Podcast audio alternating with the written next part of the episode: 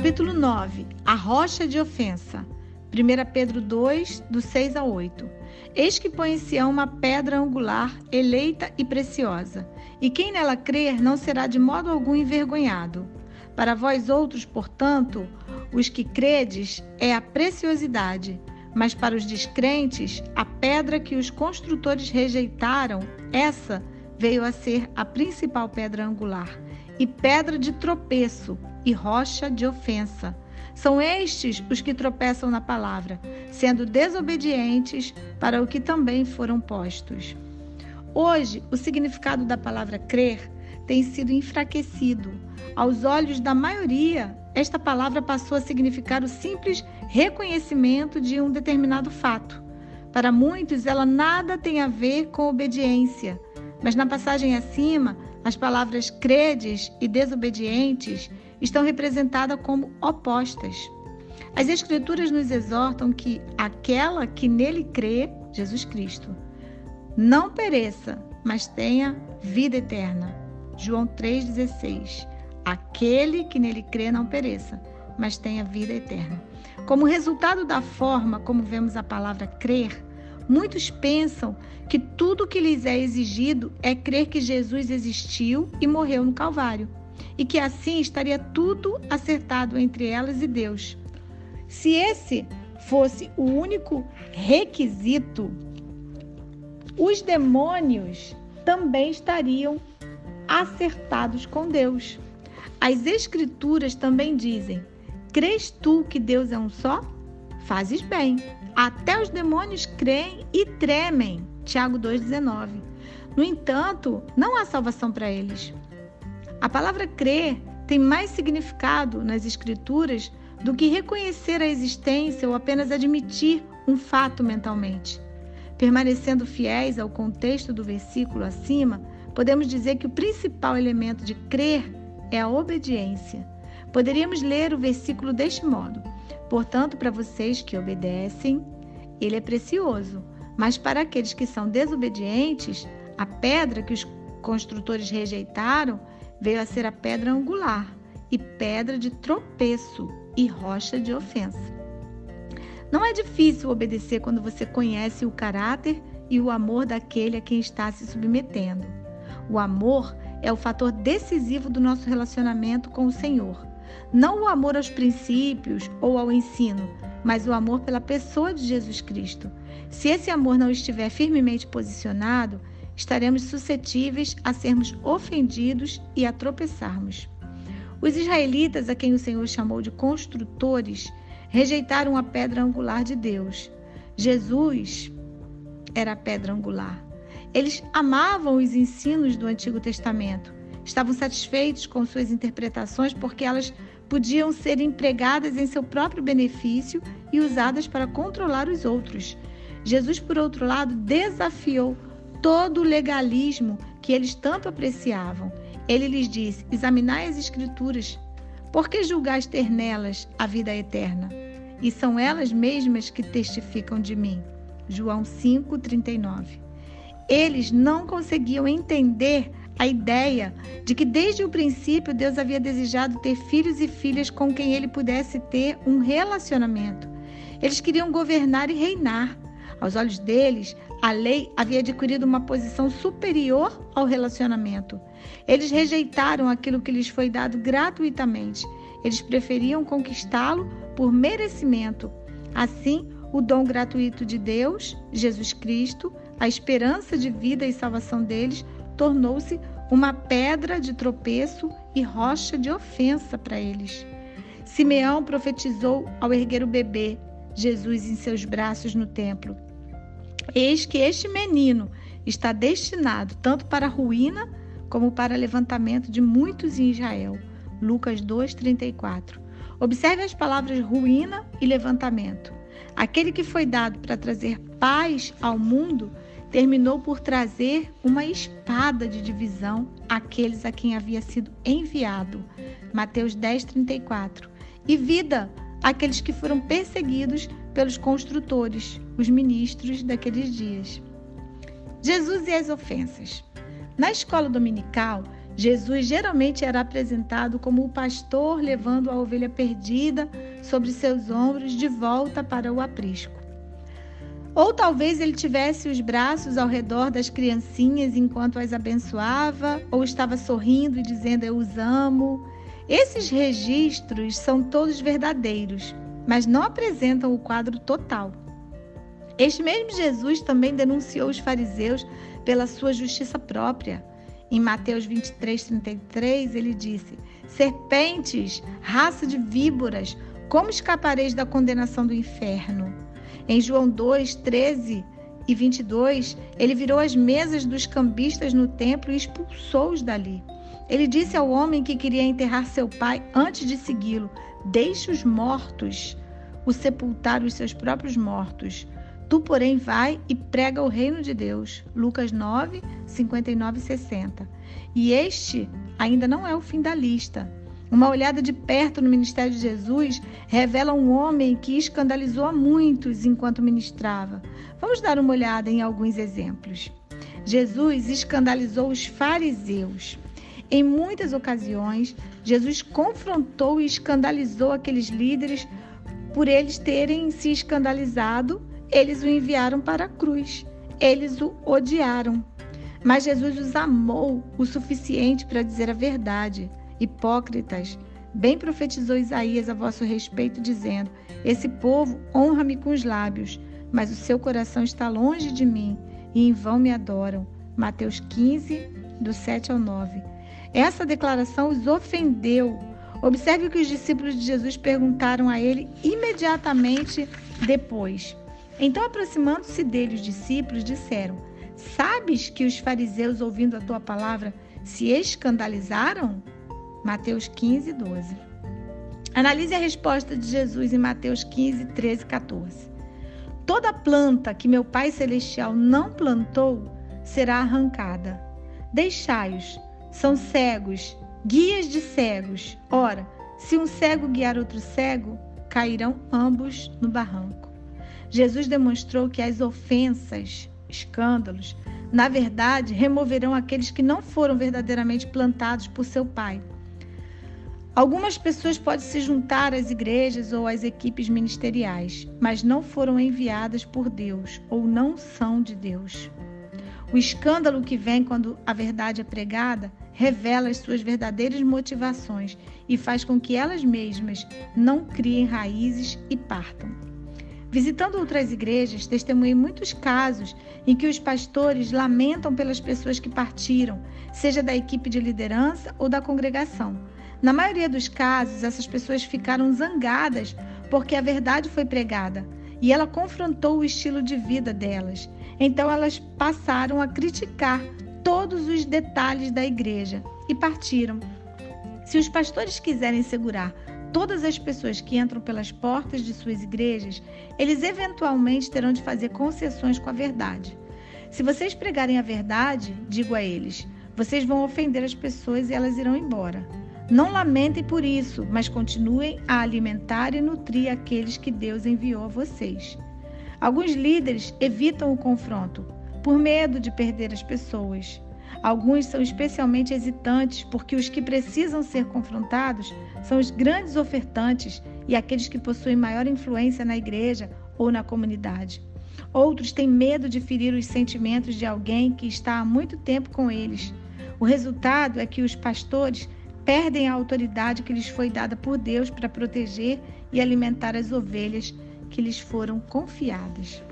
Quando exerci pela primeira vez o cargo pastoral, um homem sábio me advertiu: permaneça na sua autoridade, ou outra pessoa a tirará de você e a usará contra você. Samuel era um homem de Deus que não comprometia a verdade por ninguém, nem mesmo pelo rei. Quando Saul desobedeceu a Deus, o Senhor disse a Samuel para confrontá-lo. Ele o fez. Infelizmente, Saul não respondeu à palavra do Senhor com o verdadeiro arrependimento ele estava mais preocupado em como ficaria a sua imagem diante das outras pessoas. Quando Samuel começou a se retirar, Saul agarrou-se em seu manto e rasgou a orla dele. Samuel arrasou com estas palavras: O Senhor rasgou hoje de ti o reino de Israel. 1 Samuel 15, 28. Não era isto que Samuel queria para Saul. Ele lamentava por ele. Ele havia ungido Saul rei, havia o treinado para governar e havia conduzido a sua coroação. Ele era amigo pessoal de Saul. Mas veja como Deus reagiu ao fato de Samuel sofrer por Saul. Lá em 1 Samuel 16:1. Até quando terás penas de Saul, havendo eu rejeitado, para que não reine sobre Israel? Enche um chifre de azeite e vem, enviar-te-ei. Deus estava dizendo a Samuel que era para continuar a andar no óleo fresco da unção. Ele tinha de entender que o amor e o juízo de Deus são perfeitos. Se Samuel se voltasse para Saul quando Deus o havia rejeitado, ele não teria óleo fresco. Se continuasse se lamentando, ele não iria a lugar algum. Os pastores que lamentam e choram pelas pessoas que deixam a igreja ou que se recusam a confrontar os membros por serem seus amigos, terminam por ver o óleo da unção em suas vidas secar. Alguns ministros morrem, enquanto outros simplesmente vivem uma vida de imitação. Inconscientemente, eles escolheram o seu relacionamento com os homens ao seu relacionamento com Deus.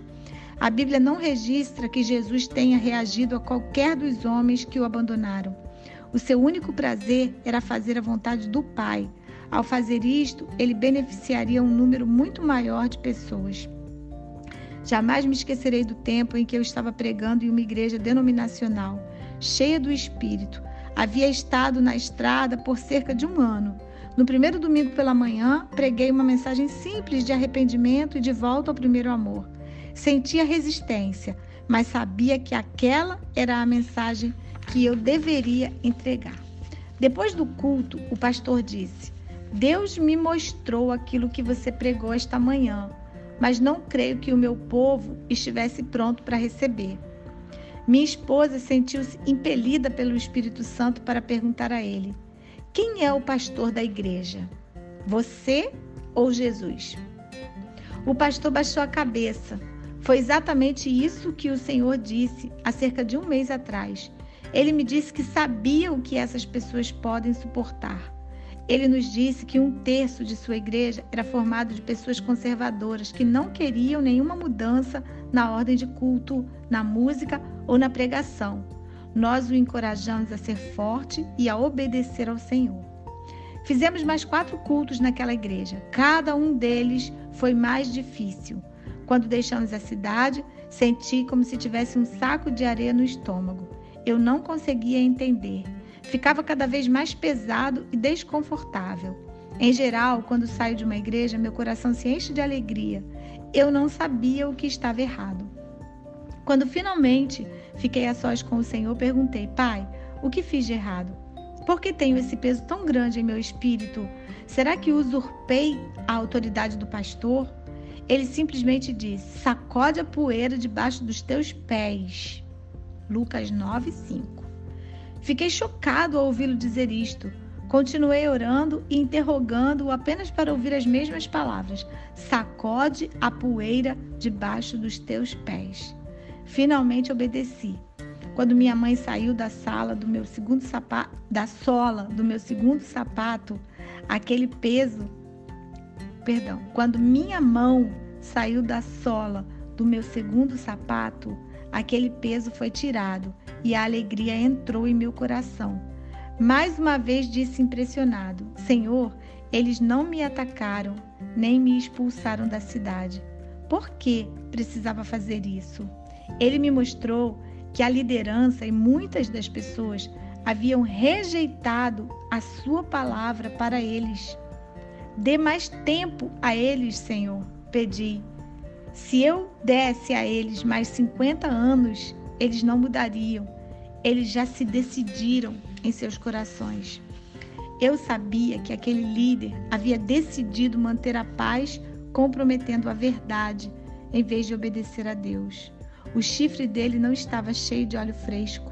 Ele tinha a forma sem a substância. Em outras palavras, ele tinha a aparência de ser cheio do espírito, mas lhe faltava o poder e a presença de Deus. Mais tarde ouvi a notícia de que ele renunciou ao seu cargo de pastor e que a igreja hoje é apenas uma fração do que era antes. Jesus não se permitia ser controlado pelos outros. Ele falava a verdade, mesmo que isto significasse o confronto e finalmente o escândalo. Se você deseja a aprovação dos homens, a unção de Deus não pode cair sobre você. Você precisa se propor em seu coração a falar a palavra de Deus e a fazer a sua vontade, mesmo correndo o risco de ofender e escandalizar as pessoas. Jesus escandalizou as pessoas da sua própria cidade natal. Jesus havia ido à sua cidade natal para ministrar, mas ele não pôde levar a ela a libertação e a cura que havia levado a tantos outros lugares. Veja o que ele disse lá em Mateus 13, 55 e 57. Não é este o filho do carpinteiro? Não se chama sua mãe Maria e seus irmãos Tiago, José, Simão e Judas? Não vivem entre nós todas as suas irmãs? De onde lhe vem, pois, tudo isto? E escandalizavam-se nele. Jesus, porém, lhes disse: Não há profeta sem honra, senão na sua terra e na sua casa. Você consegue ouvir esses homens e mulheres de Nazaré dizendo quem ele pensa que é, ensinando com essa autoridade? Sabemos quem ele é. Ele cresceu aqui. Somos mais importantes aqui. Ele não passa do filho de um carpinteiro. Ele não teve nenhuma educação formal. Mais uma vez, Jesus não comprometeu a verdade para impedir que eles se escandalizassem e ofendessem. A pessoa, as pessoas da cidade estavam tão furiosas que tentaram matá-lo, empurrando-o de um penhasco. Lucas 4, 28 ou 30. Mesmo quando sua vida corria perigo, ele continuou a dizer a verdade. Como precisamos de mais homens e mulheres assim hoje. Jesus escandalizou os membros de sua família. Até as pessoas da sua própria casa se escandalizaram com ele. Elas não estavam nada satisfeitas com a pressão que era colocada sobre elas pelas coisas que Jesus fazia. Elas achavam difícil acreditar que ele estivesse se comportando daquele jeito. Vejamos Marcos 3, 21 e do 31 ao 35. Diz assim: E quando os parentes de Jesus ouviram isto, saíram para o, o prender, porque diziam: Está fora de si. Nisto chegaram sua mãe e seus irmãos, e tendo ficado do lado de fora, mandaram chamá-lo.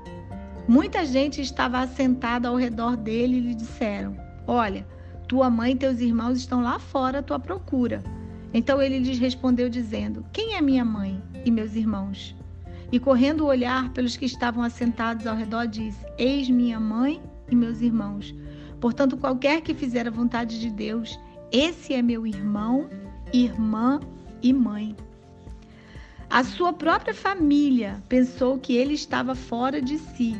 Observe que as Escrituras dizem que a família de Jesus foi até lá para detê-lo, Marcos identifica esses parentes como a própria mãe de Jesus e seus irmãos, que mais tarde o encontraram pregando na casa de alguém. Até o Evangelho de João diz: Pois nem mesmo os seus irmãos criam nele. João 7,5. Muitos não entenderam que Jesus foi rejeitado por aqueles que lhe eram próximos, mas não era a aceitação da sua casa que ele buscava. Ele não seria controlado pelos desejos deles, ele cumpriria o plano do Pai, quer eles aprovassem ou não. Vi muitas pessoas, principalmente casais, que não seguiram Jesus por medo de ofenderem seus cônjuges ou os membros de sua família. O resultado foi que eles se desviaram ou nunca atingiram o pleno potencial do seu chamado. Quando nasci de novo, todos os membros de minha família eram católicos e não compartilhavam do entusiasmo da minha fé recente. Minha mãe, principalmente, ficou muito insatisfeita com a minha decisão de abandonar a igreja onde ela me havia criado.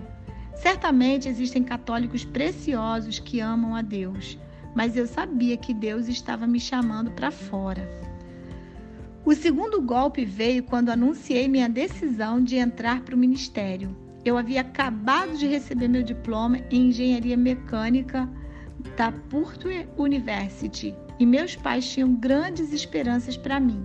Eu sabia o que o Senhor desejava de mim e sabia que ofenderia aqueles que me eram próximos Durante anos senti-me desconfortável. Havia muitos desentendimentos, mas eu havia decidido que, por mais zangados que eles ficassem, eu seguiria Jesus. No começo, tentei atropelá-los com o Evangelho. Disse a eles que não eram salvos apenas porque assistiam à missa. Levei-os até o limite. Não agi com sabedoria. Então Deus me ensinou a viver a vida cristã diante deles e a deixar que eles vissem as minhas boas obras. Mesmo assim, não fiz concessões com a verdade para agradá-los. Hoje, meus pais me dão muito apoio e meu avô, aquele que mais me combatia, foi gloriosamente salvo aos 89 anos, dois anos antes da sua morte. A mãe de Jesus e seus irmãos podem ter achado que ele estava fora de si, mas por causa da sua obediência ao Pai, todos eles terminaram sendo salvos e estavam no aposento alto no dia de Pentecostes. Tiago, o meio-irmão de Jesus, tornou-se um dos líderes da igreja de Jerusalém. Se fizermos concessões com o que Deus nos diz para agradar a nossa família, perderemos o óleo fresco em nossas vidas e os impediremos de serem libertos. Jesus escandalizou a sua própria equipe. Em um capítulo anterior, discutimos um detalhe, em detalhe, o ponto de vista dos discípulos quando Jesus os escandalizou. Vamos rever isso da perspectiva de Jesus. Lá em João 6, 60 ao 61 e 66. Muitos dos seus discípulos, tendo ouvido tais palavras, disseram: Duro é este discurso, quem o pode ouvir? Mas Jesus, sabendo por si mesmo que eles murmuravam a respeito de suas palavras, interpelou-os: Isto vos escandaliza? À vista disso, muitos dos seus discípulos o abandonaram e já não andavam com ele. As coisas já estavam difíceis do jeito que estavam. Os líderes religiosos estavam tramando a sua morte. A sua própria cidade natal o havia rejeitado. Sua família achava que ele estava fora de si. Para acrescentar um pouco mais de pressão, muitos dos membros da sua própria equipe partiram ofendidos. Mas Jesus ainda assim não fez concessões. Ele apenas disse aos que restaram que também estavam livres para partir se quisessem. A única coisa que importava para Jesus era cumprir o plano do Pai. Se ele tivesse sido deixado sozinho naquele dia, isso não teria alterado seu coração. Ele estava determinado a obedecer o seu Pai. Jesus escandalizou alguns de seus amigos mais próximos. João 11, do 1 ao 3. Estava enfermo Lázaro, de Betânia, da aldeia de Maria e de sua irmã Marta. Esta Maria, cujo irmão Lázaro estava enfermo, era a mesma que ungiu com bálsamo o Senhor e lhe enxugou os pés com os seus cabelos. Mandaram, pois, as irmãs de Lázaro dizer a Jesus: Senhor, está enfermo aquele a quem amas. Jesus amava Marta, Maria e Lázaro. Eles eram bastante chegados. Ele passava muito tempo com eles. Observe a sua reação quando a notícia de que Lázaro estava doente chegou em João 11,6. Quando, pois, soube que Lázaro estava doente, ainda se demorou dois dias no lugar onde estava. Jesus sabia, por revelação, que a enfermidade de Lázaro o levaria à morte. Era um caso muito grave. Mas ele permaneceu onde estava por mais dois dias. Quando finalmente chegou a Betânia, Lázaro já estava morto. Marta e Maria lhe disseram: Senhor, se estiveras aqui, não teria morrido meu irmão. João 11, 21 e 32. Em outras palavras, por que não veio imediatamente? O Senhor poderia tê-lo salvo. É bem provável que ambas as irmãs estivessem um pouco ofendidas. Elas enviaram uma mensagem sobre o caso e ele demorou por dois dias. Jesus não reagiu como elas esperavam. Ele não deixou tudo de lado. Em vez disso, ele seguiu a direção do Espírito Santo. Aquilo era o melhor para todos. No entanto, naquele instante, parecia que Jesus estava indiferente, como se não se importasse. É muito comum os ministros serem controlados pelas pessoas. Eles acreditam que têm de fazer tudo o que as pessoas lhes pedem. Um membro do conselho de uma igreja cheio do espírito, que havia perdido seu pastor, certa vez me disse: Queremos um pastor que atenda às nossas necessidades, Alguém que possa vir à minha casa às oito da manhã para tomar café comigo. Pensei, você encontrará um homem social a quem possa controlar e não alguém controlado pelo Espírito Santo. Mais tarde descobri que aquela igreja havia passado por quatro pastores em um ano e meio. Quando eu era pastor de jovens, um jovem procurou-me depois que eu estava pastoreando por seis meses. Você vai ser meu companheiro? perguntou ele. O meu antigo pastor de jovens era meu companheiro. O pastor de jovens anterior a mim era muito sociável com os jovens. Eles faziam muitas atividades juntos. Eu sabia o que ele estava me pedindo. Era basicamente o que o membro do conselho desejava de seu pastor. Citei Mateus 10, 41 para ele, onde Jesus diz: Quem recebe um profeta no caráter de profeta, receberá o galardão de profeta. Quem recebe um justo no caráter de justo, receberá o galardão de justo. Você tem muitos companheiros, não tem? Perguntei. Sim, respondeu ele. Mas você só tem um pastor de jovem, não é? Sim. Você quer o galardão de pastor ou o galardão de um companheiro? porque a forma como você me receber determinará o que você receberá de Deus. Ele entendeu meu ponto de vista. Quero o galardão de pastor. Muitos ministros têm medo de que, se não atenderem às expectativas do seu povo, possam ferir os sentimentos deles e perder o seu apoio. Eles ficam presos na armadilha por medo de ofender as pessoas. Eles são controlados pelo seu próprio povo e não por Deus. O resultado é que pouca coisa de valor eterno é realizada em suas igrejas ou congregações. Jesus escandalizou João Batista. Até João Batista teve de lidar com a tentação de se escandalizar com Jesus, em Lucas 7, 18 ao 20. Todas estas coisas foram referidas a João pelos seus discípulos, e João, chamando dois deles, enviou-os ao Senhor para perguntar: És tu aquele que estava para vir, ou havemos de esperar outro? Quando os homens chegaram junto dele, disseram: João Batista enviou-nos para te perguntar: És tu aquele que estava para vir, ou esperamos outro? Espera um instante. Por que João perguntou a Jesus se ele era aquele que havia de vir, o Messias?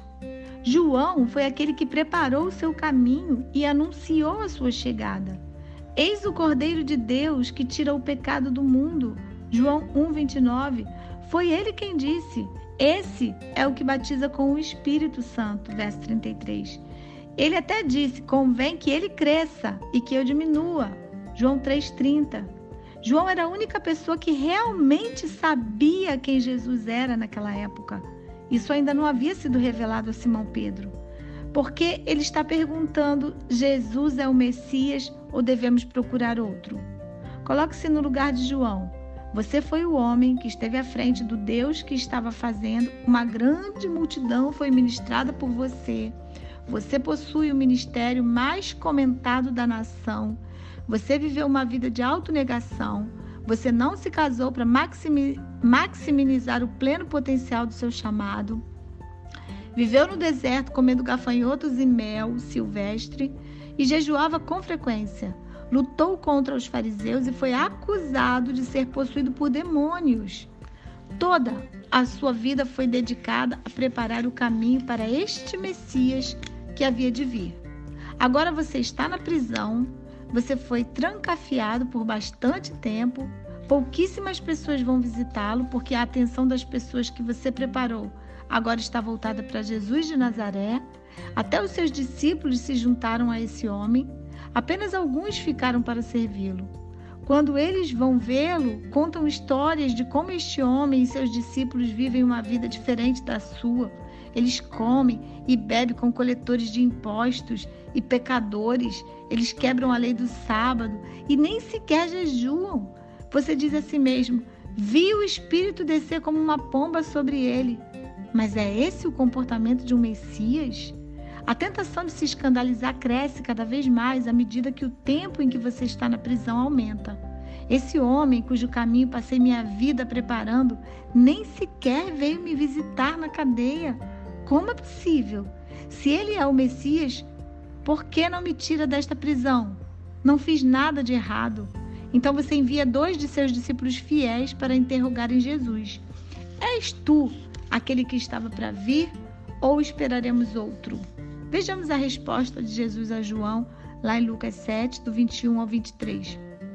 Naquela mesma hora, curou Jesus muitos de moléstias, e de flagelos, e de espíritos malignos, e deu vista a muitos cegos. Então Jesus lhes respondeu: Ide e anunciai a João o que vistes e ouvistes. Os cegos vêm, os coxos andam, os leprosos são purificados, os surdos ouvem, os mortos são ressuscitados, e aos pobres anuncia-se-lhes o Evangelho. E bem-aventurado é aquele que não achar em mim motivo de tropeço. A resposta de Jesus é profética. Ele cita Isaías, um livro muito familiar a João, as passagens de Isaías 29, 18, 35, do 4 ao 6 e 61, 1 se aplicam a tudo que os discípulos de João haviam observado enquanto aguardavam para interrogar Jesus. Eles foram testemunhas de que ele era o Messias, mas ele não para por aí. Ele acrescenta: E bem-aventurado é aquele que não achar em mim motivo de tropeço. Ele estava dizendo: João, sei que você não entende tudo o que está acontecendo com você, nem muitos dos meus métodos, mas não se ofenda comigo, porque eu não trabalho da forma como você esperava. Ele estava estimulando João a não julgar de acordo com o seu próprio entendimento dos métodos de Deus no passado e na sua própria vida e ministério. João não conhecia todo o cenário ou plano de Deus, assim como nós não conhecemos o cenário completo hoje. Jesus estava incentivando-o, dizendo: Você fez o que lhe foi ordenado. A sua recompensa será grande. Apenas não se ofenda comigo. Ofensa sem desculpas. Mesmo quando somos treinados nos métodos de Deus, como João era, ainda assim é provável que tenhamos a oportunidade de nos ofendermos com Jesus. Se você realmente o ama e crê nele, você lutará para não se ofender, entendendo que os seus caminhos são sempre superiores ao seu. Do mesmo modo, se vamos obedecer ao Espírito de Deus, as pessoas se ofenderão conosco. Jesus disse em João 3,8: O vento sopra onde quer, ouves a sua voz, mas não sabes de onde vem nem para onde vai. Assim é todo o que é nascido do Espírito. Alguns não o compreenderão quando você se mover com o Espírito. Não permita que a reação desagradável das pessoas o detenha de fazer o que você sabe em seu coração que é a verdade. Não impeça o fluir do Espírito pelos desejos dos homens. Pedro resume isto muito bem. Ora, tendo Cristo sofrido na carne, armai-vos também vós do mesmo pensamento, pois aquele que sofreu na carne deixou o pecado, para que no tempo que vos resta na carne, já não vivais de acordo com as paixões dos homens, mas segundo a vontade de Deus. 1 Pedro 4, 1 e 2. Quando vivemos para a vontade de Deus, não mais realizaremos os desejos dos homens. O resultado é que sofreremos na carne. Jesus sofreu a sua maior oposição por parte dos líderes religiosos. As pessoas religiosas acreditam que Deus só opera dentro dos limites dos parâmetros delas. Elas acreditam que são as únicas que têm uma ligação com Deus. Se o Mestre ofendeu as pessoas religiosas quando ele era guiado pelo Espírito há dois mil anos, aqueles que o seguem certamente também as ofenderão. A perseguição do apóstolo Paulo é um bom exemplo disto. Algumas pessoas na Galácia haviam ouvido falar incorretamente que Paulo havia comprometido a verdade do Evangelho da Cruz, se colocando ao lado de líderes religiosos que diziam que a circuncisão era necessária para a salvação. Mas Paulo as corrigiu. Lá em Gálatas 5,11 ele diz: Olhem para mim, disse ele. Estou sendo perseguido por todos os lados pelos líderes religiosos. Por que eles fariam isto se eu estivesse pregando a circuncisão?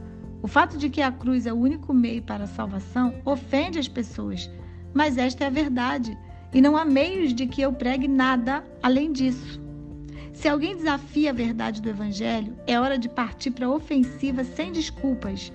Precisamos determinar em nosso coração que obedeceremos ao Espírito de Deus, independente do preço a ser pago.